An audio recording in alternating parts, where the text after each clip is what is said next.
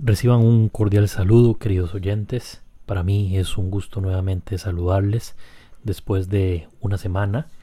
Tenemos hoy un nuevo programa que es la continuación de nuestro cuarto eh, show que estuvimos hablando acerca de las diferencias entre guetos y campos de concentración. También estuvimos hablando un poco acerca de los campos de trabajo anteriormente, detallando cada una de las funcionalidades y las especificaciones que tenía dentro del proceso de exterminio, primero de eh, aislamiento y posterior de exterminio. Vimos también cómo se dio la evolución paulatina y los cambios que propiciaron o que van a propiciar precisamente eh, el exterminio de los judíos y que es precisamente de lo que vamos a hablar hoy. Hoy vamos a hablar acerca de los campos de tránsito y también de los campos de exterminio que fueron los dos que quedaron pendientes. Y bueno, hay una cuestión bastante interesante, como hemos visto y analizamos anteriormente, en muchas ocasiones las decisiones que se toman, vamos a ver las decisiones que tomaban los nazis, en muchas ocasiones tenían como resultado algo que ellos no necesariamente estaban esperando pero que al darse el resultado lo siguieron utilizando. Ese es el caso de los campos de tránsito. Cuando empieza el proceso de exterminio sistemático ya propiamente en las cámaras de gas, porque aquí hay algo muy importante que nosotros tenemos que conocer y tenemos que detallar. Número uno, los primeros en morir o en ser asesinados en las, a través del gas en lugares que se les hacinaba y se les aislaba para ser envenenados con gas no fueron los judíos, fueron primero los enfermos mentales o lo que los nazis consideraban que podían afectar a la raza aria y eran alemanes. El primer crimen en masa de los nazis no fue en contra de los judíos, fue en contra de su propia población de etnia alemana ¿verdad? Aquellos que tenían enfermedades mentales, que sufrieron alguna amputación, em, que tenían síndrome de Down, por ejemplo, esos fueron los primeros en experimentar la muerte a través del gas. Esa experimentación es lo que hace posible su posterior uso en los campos de exterminio. Luego de ellos, el gas fue utilizado con eh, un grupo de prisioneros eh, rusos en el campo de Auschwitz I como vamos a ver más adelante, Auschwitz estaba compuesto por tres grandes conglomerados que tenían funciones distintas, pero en este, en este caso específico, en 1940 aproximadamente, 39-40, es cuando eh, se empieza a experimentar eh, con eh, presos políticos rusos, disidentes rusos en el campo de Auschwitz. Lo que hicieron fue encerrarlos en una especie de sótano, en uno de los barracones del campo, sellaron y utilizaron el gas. Y bueno, es importante aclarar esto. Posteriormente, entonces, el gas. Otra particularidad que hay que rescatar y que vamos a retomar un poco más adelante. Vamos a ver, en los diferentes campos de exterminio no se utilizó el mismo gas. Y bueno, esto es relevante o irrelevante. Bueno, vamos, vaya que es relevante por dos razones, por una razón principalmente. En los diferentes campos eh, que se utilizó el gas, como en los campos de la operación Heydrich o la operación Reina, la gran acción que se inicia en 1942, se utilizaba en estos campos el monóxido de carbono eh, diseminado adentro de las cámaras a través de eh, motores de tanques de los grandes Panzer o tanques de guerra que utilizaban los alemanes con el, el gas venenoso de los motores por supuesto producto de la combustión fue que se empezó a gasear en los campos. Importante también mencionar en Helmno un campo que no es considerado regáleme un segundo nada más en Helmno, que es considerado, perdón, uno de los primeros campos de exterminio que empezó a trabajar incluso antes que los campos de la operación Reinar, este, fueron camiones que adaptaron los nazis, los mismos administradores del campo de exterminio de Helmno, a través de tuberías conectaban con este, los grandes cajones de los autos, encerraban o hacinaban a grupos de 30 a 50 judíos. El carro literalmente arrancaba, iba a dar una vuelta aproximadamente media hora después, se abría la compuerta y por decenas caían los judíos que habían sido envenenados con el gas venenoso que expulsaban, por supuesto, eh, estos automóviles, ¿verdad? Entonces, importante también conocer eso. Y en tercer lugar, la otra forma del gaseamiento fue en Auschwitz, también en Maidane, se utilizó el ciclón B. ¿Por qué es importante esto? Bueno, la existencia del ciclón B tiene un origen. Quien producía el ciclón B, nada más y nada menos que la empresa EJ Farben el gran conglomerado de salud de aquel momento, ¿verdad? Que se convierte posteriormente en lo que hoy nosotros conocemos como la empresa Bayer. Entonces, como le dije en el programa pasado, a veces Bayer no es bueno, pero en fin, haremos un, un show específicamente para eso, para hablar un poco acerca de la colaboración de diferentes conglomerados de empresas que colaboraron con los nazis en el proceso de exterminio y también en la esclavización de los diferentes grupos que los nazis consideraban como enemigos políticos. Pero bueno, eso es hablando un poco acerca de los campos de exterminio y vamos a traer nuevamente a colación eso dentro de unos minutos primero me interesa hablar acerca de los famosos campos de tránsito. ¿Qué eran los campos de tránsito? ¿En qué se diferenciaban de los demás campos? Bueno, a diferencia de los campos de concentración, o más bien los campos eh, de, de tránsito, eran campos de concentración que luego adaptan esta nueva funcionalidad. Vamos a ver, el campo de concentración, como vimos, tenía objetivos como el trabajo forzoso y también la reclusión.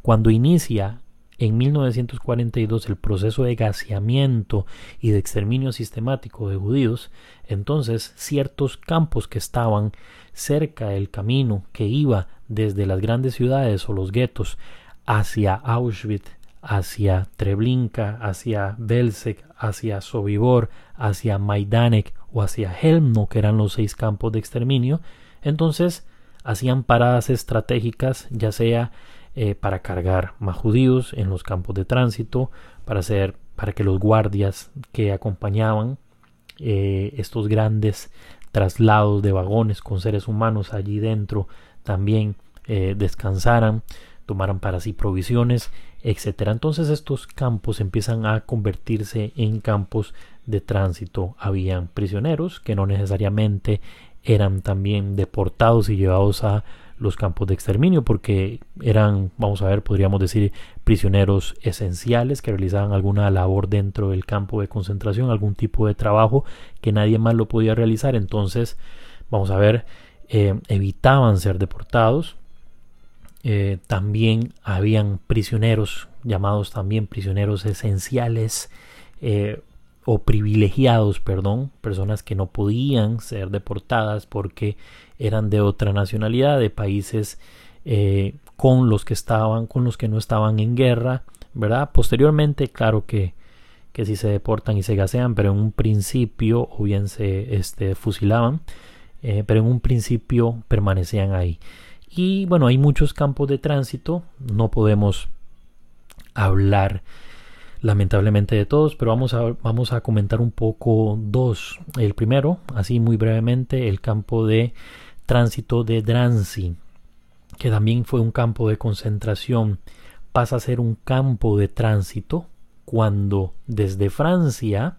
Recuerden ustedes que posterior a la invasión francesa, eh, el territorio, por decirlo así, se divide en dos, la Francia de Vicky y la Francia ocupada por los nazis de la Francia ocupada empiezan a darse las famosas deportadas, aquella eh, lastimosamente gran deportación que se realizó en el velómodro de Belavid, este, cientos, miles de judíos fueron deportados a Auschwitz y murieron gaseados, fueron asesinados. Drancy fue un campo de tránsito en el que realizaban paradas estratégicas con el objetivo, como les mencioné anteriormente, de realizar diferentes menesteres, de descargar o cargar eh, prisioneros, etcétera, eh, hacerse de provisiones y demás. Drancy eh, fue muy conocido por precisamente albergar muchas de esas paradas estratégicas, ¿verdad? Y aprovisionar a los vagones que llevaban a los judíos con más judíos para ser exterminados. Y el otro gran, gran, gran célebre campo, que también fue un campo, no vamos a hablar de esos campos porque en realidad solo hubo uno, un campo modelo, que fue el del, campo de Theresienstadt, eh, ubicado en lo que eh, hoy llamamos Teresin, cuando los nazis tomaron el control de Checoslovaquia o el protectorado de Bohemia y Moravia, eh, ubicado en República Checa actualmente, a unos 60 kilómetros aproximadamente de Praga. Bueno, ese campo al principio fue un campo de concentración, luego fue un campo modelo cuando la Cruz Roja Internacional eh, por petición propia llegó a supervisar el campo y ver así que los rumores de que en los campos estaban exterminando judíos eran eh, y diferentes minorías era falso. Bueno, los nazis adaptaron ese campo precisamente para dar esa imagen y para vender esa idea. El campo de Theresienstadt eh, también albergó lo que los nazis llamaban judíos prominentes, que eran judíos de muy pudientes, que tenían mucho dinero y que no podían ser inmediatamente exterminados. Algunos sí que sufrieron en los campos de exterminio, pero otros no una gran parte, esto porque eran dueños de grandes fábricas eh, que tenían su sede en otros países y eso podría provocar la ira no solo de los países que estaban en guerra, sino los países que no estaban en guerra, los países que eran neutrales. Esto también podía provocar represalias, por ejemplo, si un judío prominente que tenía fábricas o empresas en los Estados Unidos iba a ser víctima, iba a ser asesinado, bueno, posiblemente entonces el gobierno de los Estados Unidos podría tomar represalias contra, la población alemana que vivía en los Estados Unidos de Norteamérica. De ahí que se recluyera también a este, este grupo pequeño de judíos prominentes. Y posteriormente eh, se convierte también en un campo de tránsito en el que eh, bueno, cumplía las mismas funciones de eh, aprovisionamiento, de detención, de recargo y demás. Esos eran los famosos campos de tránsito. Pero bueno, ¿cómo nacen estos campos de tránsito? Nacen producto de la necesidad precisamente de eh, que tenían los campos de exterminio, porque vamos a ver, los campos de exterminio, si bien es cierto, tuvieron un rendimiento muy, muy, muy grande, muy elevado, se llegó a matar, asesinar inclusive a eh, más de 15 mil, 20 mil personas en un mismo día, el los campos de exterminio no podían albergar a la, a la población, porque como vamos a ver ahorita, los campos de exterminio tenían esa finalidad únicamente, exterminar y principalmente los campos de exterminio, los tres campos de exterminio de la operación Reinar. Pero bueno, me interesa que quede claro lo de los campos de tránsito, nacen producto de los campos de exterminio. Ahora sí, vamos a hablar un poco acerca de los campos de exterminio. Vamos a dar, a dar perdón, algunos ejemplos importantes, algunos datos preponderantes para que eh, ustedes lo manejan, manejen perdón, y tengan más claro el panorama. En primer lugar, hay que tener muy claro eh, algunas fechas que son importantes eh, de recordar, ¿verdad? En, cuanto a la pedagogía y la enseñanza, las fechas no son tan importantes en el sentido eh, evaluativo, pero bueno, vamos que las necesitamos para ubicarnos en el espacio-tiempo. Los historiadores, la mayoría de los historiadores, marcan el inicio de la solución final o del exterminio sistemático de judíos el 21 de junio de 1941. Para ese momento, los campos de exterminio no estaban funcionando todavía, o al menos en el rendimiento que se esperaban. Los campos de exterminio empiezan precisamente a funcionar prácticamente un año después. Hay todo un debate del por qué se construyeron los campos de exterminio, pero eso lo vamos a guardar para otro programa. me interesa ahorita ubicarnos en ese momento, ¿verdad? Del inicio de la solución final. Cuando se construyen o se decide realizar la famosa operación Reiner, que es el banderazo de salida para el, el proceso de gaseamiento de los judíos, se hace en tres diferentes campos de exterminio ubicados todos, eso también es muy importante aclararlo, todos, absolutamente todos los campos de, de, exterminio, perdón, estaban ubicados en Polonia. Habían algunos campos de concentración en Alemania, como lo hemos visto en programas anteriores, pero todos los campos de exterminio estaban ubicados en Polonia. Recientemente se ha reconocido, por decirlo así, eh, la funcionabilidad que tuvo el campo de Jasenovac en Croacia, considerado también hoy por hoy un campo de exterminio y es el único que estuvo fuera de Polonia, del área de acción polaca, por decirlo así. Cuando digo área de acción polaca no es porque los polacos hayan participado, sino porque estaba ubicado en Polonia. Y bueno, es ahí en esos tres campos que inicia eh, con más fuerza el proceso de gaseamiento. ¿Por qué? Porque anteriormente en Helmno ya habían empezado a gasear judíos de manera masiva con los famosos camiones de gas móvil.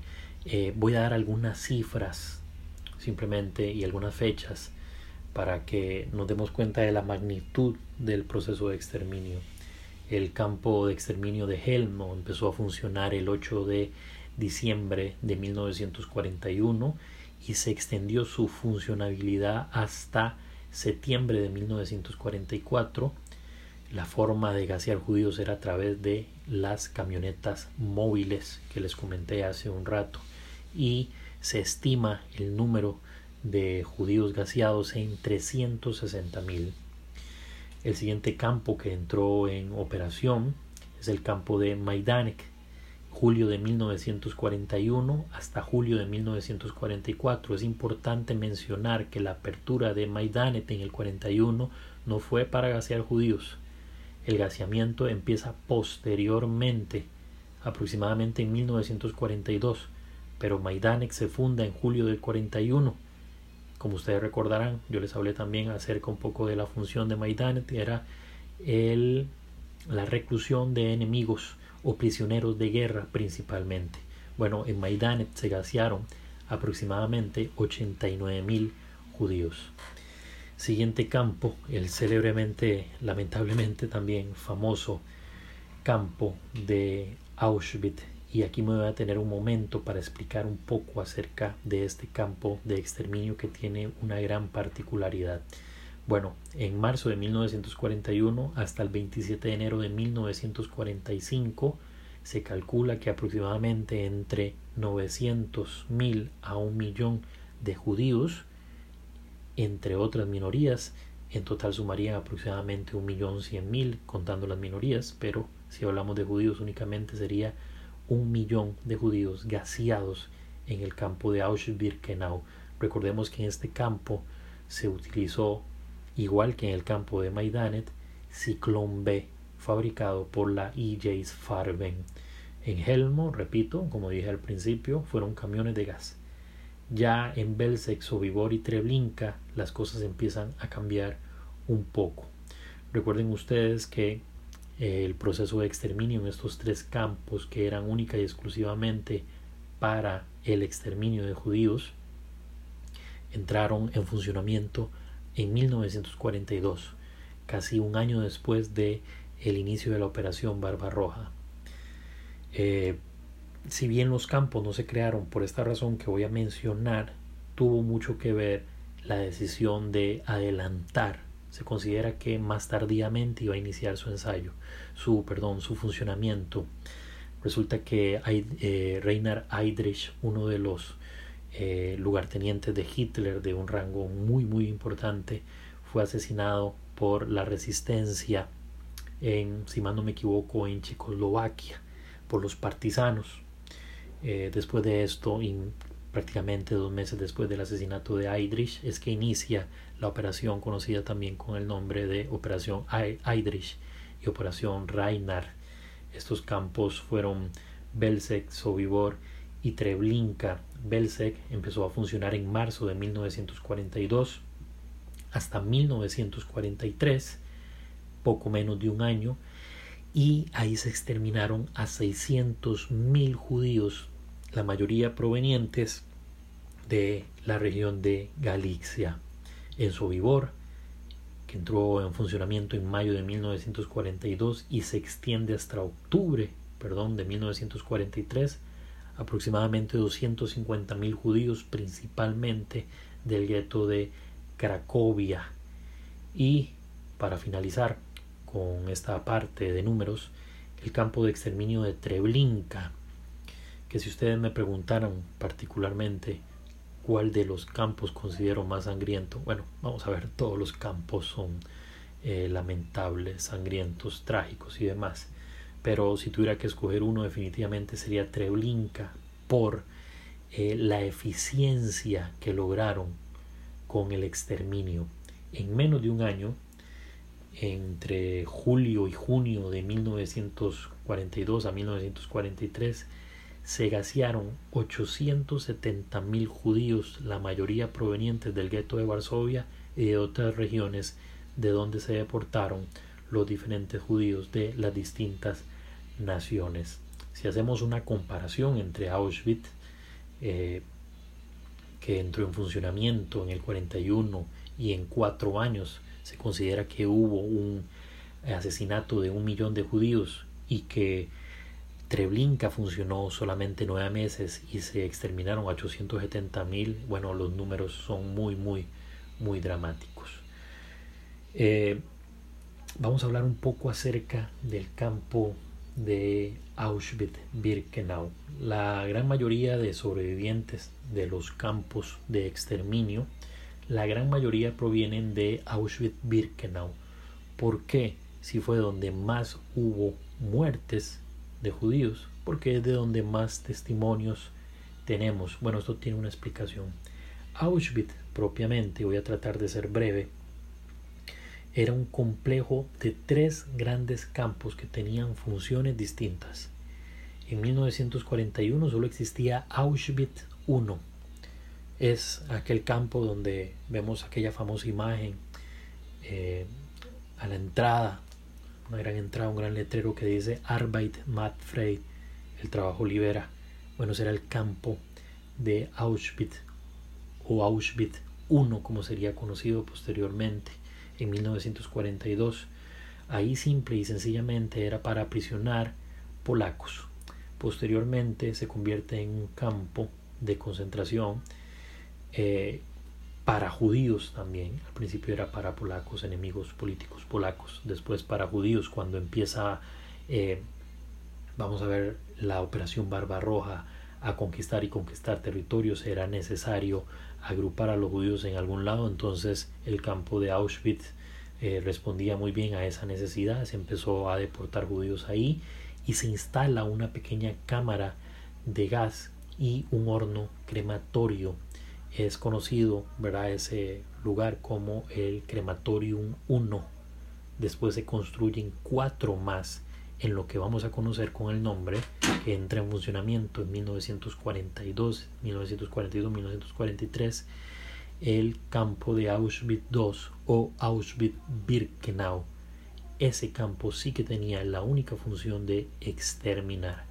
Había una selección previa en la que los doctores, si lo podemos entrecomillar, nazis, entre ellos Josef Mengele, y otros tristemente célebres doctores también como Karl Klauber tomaban la decisión de quién sobrevivía y quién moría. Eh, sobrevivía, se extendía su vida unos pocos meses, si no moría después en una selección, iba a morir producto de la inanición o de alguna enfermedad que se generaba lastimosamente en el campo. Bueno, aquí se construyeron cuatro crematorios entre 1942 y 1943 con toda una especialización en el proceso de exterminio. Las cámaras de gas eran subterráneas y debajo de las cámaras de gas habían unos grandes pórticos unos grandes, si podríamos llamarles corredores de aproximadamente 40 metros donde habían ganchos alrededor enumerados simulando una especie de duchas donde los nazis y los Sonderkommando, en otro programa hablaremos de los Sonderkommandos, le decían a los judíos, desvístanse, van a tomar una, una ducha, recuerden el número de su gancho, porque al salir van a tomar nuevamente su ropa, se les va a dar una sopa tibia con un pedazo de pan y agua, porque necesitamos mano de obra para continuar con la maquinaria eh, de guerra. Bueno, después de esto, los judíos, algunos menos convencidos que otros, se quitaban la ropa, la guindaban. Los comando los conducían hacia lo que ellos decían las duchas, que eran las cámaras de gas. Ah, en la superficie, porque como les mencioné, todo eso era subterráneo, habían unos orificios muy bien camuflados en los que oficiales de la SS arrojaban el ciclón B. El ciclón B es como una especie por decirlo así, espero que si me oyen en otro país puedan entender lo que no sea Costa Rica, de cloro granulado. Ese cloro granulado una vez que entra en contacto con este, el medio ambiente, bueno, se evapora, como podríamos decir cuando se evapora un alcacercer en, eh, en agua, bueno, tenía más o menos ese efecto y era un gas venenoso, el ciclón B, que provocaba vómitos, diarrea y sangrados y después de aproximadamente media hora después de respirar ese gas, bueno, provocaba la muerte. Después de eso, eh, se ventilaba la cámara, se limpiaba para la siguiente, eh, el siguiente remanente de judíos que iba a ser exterminado, se limpiaba, todo eso en aproximadamente dos horas, se sacaban los cadáveres y se ponían en un ascensor que llevaban desde eh, vamos a ver, el subterráneo, por, decirlo así, ¿verdad? Debajo este, donde se realizaba el gaseamiento y lo subían hacia donde estaban los crematorios y eran quemados los cuerpos. Todo un proceso industrial, industrial al servicio de la maquinaria de la muerte. Eh, pero bueno, Auschwitz tuvo la particularidad de ser un gran, gran campo de concentración. Auschwitz I de exterminio, Auschwitz II o Birkenau, también popularmente conocido así, y también un campo de trabajos forzosos donde grandes empresas lideradas por la IJ Farben, eh, eh, fábricas de Buna también, este, tenían allí eh, sus, vamos a decirlo así, sus sucursales, aprovechando la mano de obra esclava que había ahí. en el campo de Auschwitz, tres o también conocido como Auschwitz Monowitz o Auschwitz este, o el campo de Buna, también conocido con esos nombres. Para referirnos a él seguiremos hablando como Auschwitz III. Estuvieron Primo Levi, también Víctor Frankel. Eh, por eso logran sobrevivir, porque estuvieron trabajando hasta el momento de la liberación. Importante esto antes de eh, cerrar esta parte. Eh, quiero compartir con ustedes unos de los, de, los muchos, muchos, muchos testimonios que hubo dentro del campo de exterminio de Auschwitz, así como en el campo de Treblinka. Vaya que en el campo de Treblinka tenemos pocos testimonios, yo solo conozco tres, tal vez pueden haber unos pocos más. En Auschwitz sí tenemos muchísimos más, pero bueno, eh, este testimonio lo extraigo del libro de Philip Müller. Philip Müller era un judío checo que fue deportado en 1942 al campo de Auschwitz y, entre comillamos, empezó a trabajar como Sonderkommando. Un Sonderkommando era un judío que colaboraba de manera obligada en el proceso y en el engranaje de exterminio sistemático de sus mismos hermanos de los judíos. Colaboraba en el arte del engaño y colaboraba después en la evacuación, en el gaseamiento y también en la cremación y el arrojo de las cenizas al río Vístula de sus correligionarios. Eh, el libro se llama Tres años en las cámaras de gases, el testimonio de Philip Müller. Es un libro que todos deberíamos leer algún momento. Si no lo consiguen en las librerías de su país, siempre pueden buscarlo en internet. Dice así, unos pocos días después, cuando llegó la vagoneta del hospital, el cuerpo de mi padre se encontraba entre los muertos. Vamos a ver, cuando Müller habla del hospital, no es que en el campo de Auschwitz hubiese un hospital. Vamos a ubicarnos espacialmente. Müller estaba en el campo de Auschwitz-Birkenau, donde ocurría el exterminio.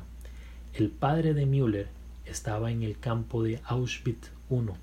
Era una persona mayor, estaba recluida ahí, estaba realizando trabajos eh, forzosos o simplemente recluido en el campo de Auschwitz I.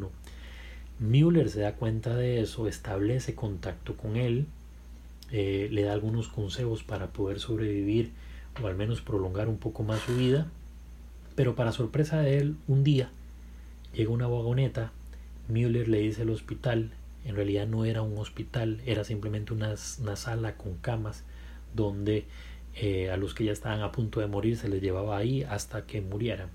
Pero bueno, continúo leyendo. Dice, mis compañeros de presidio llevaron su cuerpo al crematorio y lo colocaron en la vagoneta de la habitación de las cremaciones.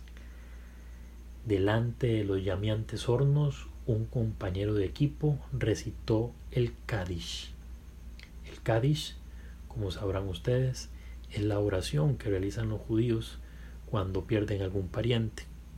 La oración que tal vez los católicos también realizamos, no, es la misma, pero tiene ese mismo significado cuando eh, se reza por eh, el fallecimiento de un pariente, se recita darle Señor el descanso eterno y que orille para él su luz, perpetua. Es, esa es la función que tiene el Kadish. Y sigue diciendo el testimonio, firme en sus creencias, refiriéndose al compañero que estaba recitando el Kadish, tranquilo, imperturbable y seguidor de la antigua tradición de sus antepasados, alababa al Señor diciendo, que el gran nombre del Señor sea exaltado y santificado por el mundo que Él ha creado según su deseo, que establezca su reino en tu época y pronto en la época de toda la casa de Israel. Decid amén. ¿Qué hay de impactante en esto? Quiero cerrar hoy. Quizás dedique otro programa acerca del campo de Auschwitz, específicamente del campo de Auschwitz, porque hay mucho que hablar, muchísimo de las diferentes empresas como Siemens, BMW, Audi, Mercedes-Benz, Bayer, que tenían sucursales en el campo de Auschwitz para aprovecharse de la mano de obra esclava. Creo que eso es importante que lo conversemos. En fin, escojo esta parte para reflexionar un poco acerca de lo que significó esto. A pesar de que Müller y sus compañeros de presidio estaban en lo que nosotros podríamos decir un episodio dantesco en uno de los lugares más lúgubres perdón, que han existido en la historia de la humanidad. En el infierno mismo, aún así, habían personas que mantenían su fe intacta y seguían creyendo. ¿En qué? ¿Y qué lo sostenía? Creyendo ahí, pues es un gran misterio. Quizás nunca lo sabremos, quizás sí lo sabremos. Algunos sobrevivientes no saben ni cómo sobrevivieron. En fin, eh, me despido por el día de hoy, queridos oyentes. Es un gusto siempre, siempre establecer este, este canal de comunicación para la enseñanza de la Shoah, el holocausto. Les dejo nuevamente, como en todos eh, los programas, mi, mi, dirección de correo electrónico para que me puedan contactar, jaguirre89, perdón, esa es otra, otra dirección de correo, es jaguirreg, repito, jaguirreg arroba yahoo.com, repito, jaguirreg arroba Ahí pueden enviar sus preguntas, sus dudas, sus consultas, sus críticas, sus observaciones. Si les interesa algún tema relacionado con el holocausto, la Segunda Guerra Mundial o el periodo de la entreguerra, también lo pueden hacer y lo podríamos realizar. Y aquí, por supuesto, le vamos a dar los derechos de autor a, los diferentes, a las diferentes personas que realizan las observaciones. Es un gusto para mí. Dentro de algunos días estaré saliendo del país y no se preocupen, van a tener, van a tener siempre todos los viernes una, un programa que van a poder disfrutar. Muy buenas noches y nos estamos escuchando.